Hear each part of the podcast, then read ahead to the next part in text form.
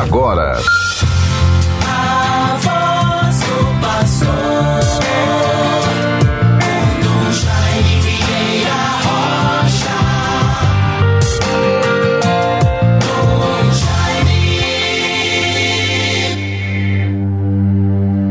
Clamo por vós, meu Deus, porque me atendestes.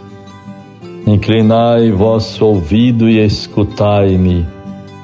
Guardai-me como a pupila dos olhos, à sombra das vossas asas, abrigai-me. Salmo 16, versículos 6 e 8. Meus bons ouvintes todos, Rádio 91.9 FM, a sintonia do bem, a antiga Rádio Rural Bons ouvintes, com muita esperança e paz, vivamos a graça deste dia 22 de outubro de 2021, sexta-feira. Vejam, bons ouvintes todos, para mim um dia muito especial, a igreja celebra nesta data a memória de São João Paulo II, Papa. Que bonito e que graça para a nossa vida.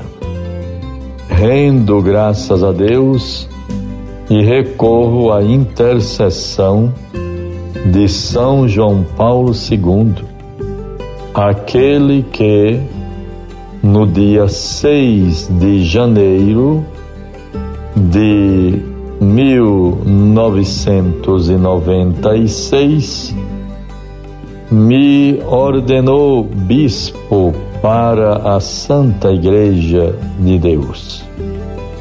Bispo ordenado na Basílica de São Pedro, no Vaticano, juntamente com mais outros 13 bispos, nós éramos 14 bispos de diversas partes do mundo.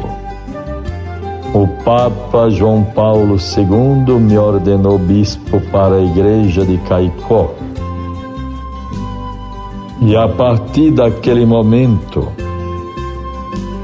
vivi e experimentei esta graça tão especial. Agora me reporto, me volto para a intercessão de São João Paulo II sobre a minha vida e o meu ministério. Celebrei no começo deste ano, dia 6 de janeiro passado, 25 anos de episcopado, de ordenação episcopal. E assim vamos nos encaminhando para a conclusão da minha missão nesta igreja de Natal. Até quando o Santo Padre, o Papa Francisco, determinar. Vamos sempre rendendo graças a Deus por tudo tanto bem, tantas graças, tantas possibilidades, manifestações do amor e da misericórdia de Deus em nossa vida. Por isso fico feliz por este momento e numa data tão especial como esta, me recomendo a intercessão de São João Paulo II o Papa que me ordenou bispo para a Santa Igreja de Cristo e me recomendo as orações de todos, todos os fiéis.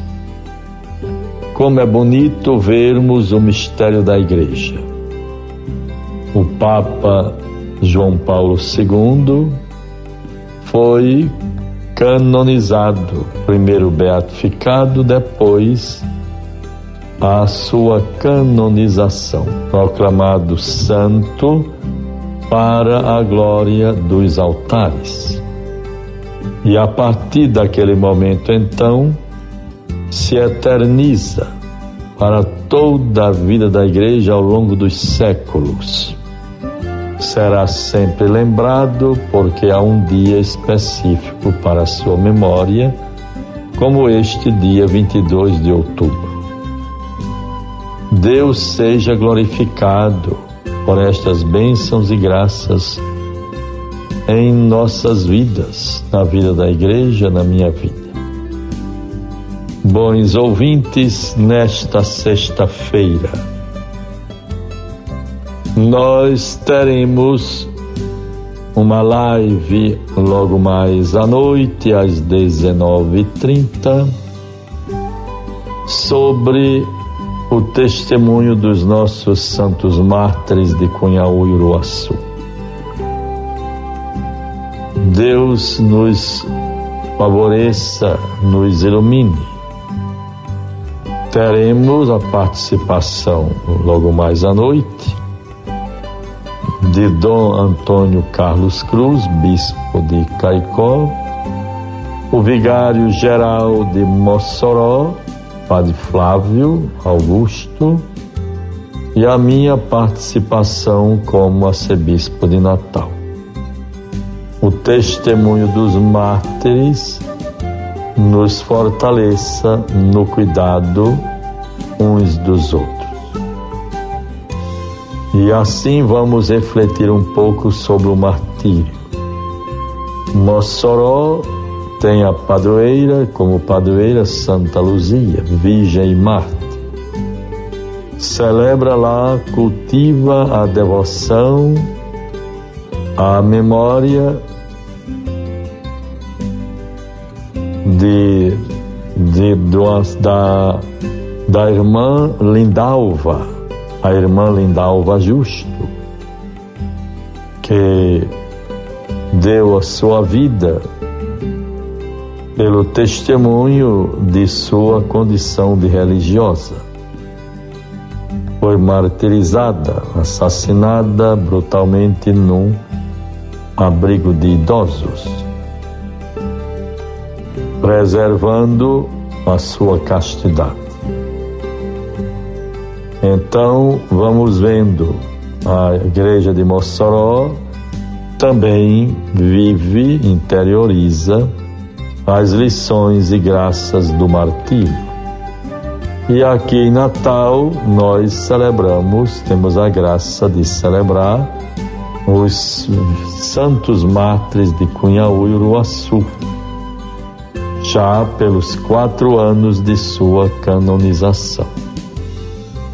Procuremos, no exemplo, no testemunho dos nossos mártires, pedirmos a Deus a graça da fidelidade, da perseverança no bem, do nosso doar-se gratuitamente, com entusiasmo e espírito de serviço ao povo de Deus, ao nosso povo, o povo que nos foi confiado. Na nossa missão pastoral, apostólica, missionária evangelizadora. Guardemos, meus bons ouvintes, todas estas referências tão importantes para a nossa vida. Também nas 10 horas de hoje, na antiga catedral, devo participar da gravação de um vídeo para lembrar os 420 anos da aparição da imagem de Nossa Senhora da apresentação. Que Deus, portanto, nos favoreça e estaremos muito unidos. A noitinha com a abertura do retiro dos nossos diáconos permanentes a partir de hoje até domingo, no convento de Santo Antônio, em Ipuarana, Campina Grande, em Lagoa Seca. Ali o padre Robério estará orientando o retiro dos nossos diáconos permanentes. Que o Espírito de Deus os ilumine e tenham um proveitoso retiro para suas vidas, na vida de suas famílias e de toda a comunidade eclesial. Bons ouvintes, vejamos a palavra de Deus para nós. Nesta sexta-feira, Lucas 20, 12, 54 a 59. Dizia ainda ao povo: quando vedes levantar-se uma nuvem no poente, logo dizeis: aí vem chuva. E assim sucede. Quando vedes soprar o vento do sul, dizeis: haverá calor. E assim acontece. Hipócritas, sabeis distinguir os aspectos do céu e da terra como, pois, não sabeis reconhecer o tempo presente? Porque também não julgais por vós mesmos o que é justo? Assim, bons ouvintes, guardemos esta palavra, tiremos conclusões para a nossa vida a partir de uma consciência cristã, católica, do segmento de Cristo, sejamos defensores da justiça, da equidade, da dignidade humana. Devemos assumir uma bandeira permanente de fazermos alguma coisa para diminuirmos as desigualdades sociais tão gritantes tão injustas. Deus nos guarde, nos livre de todo mal. Resisto à alegria e à graça de ontem à noite ter estado lá em Monte das Gamileiras, paróquia de São Bento Abade, em Serra de São Bento, com o padre Otto de Brito Guerra. Ali, ou melhor, Otto Guerra Vieira, Padre Otto Guerra Vieira, ali vivemos a graça de uma crisma numerosa de jovens, uma região belíssima que se desponta como várias alternativas de melhoria de vida para o povo a partir da sua economia. Que Deus nos guarde, nos livre do mal, nos abençoe. Em nome do Pai, do Filho e do Espírito Santo. Amém.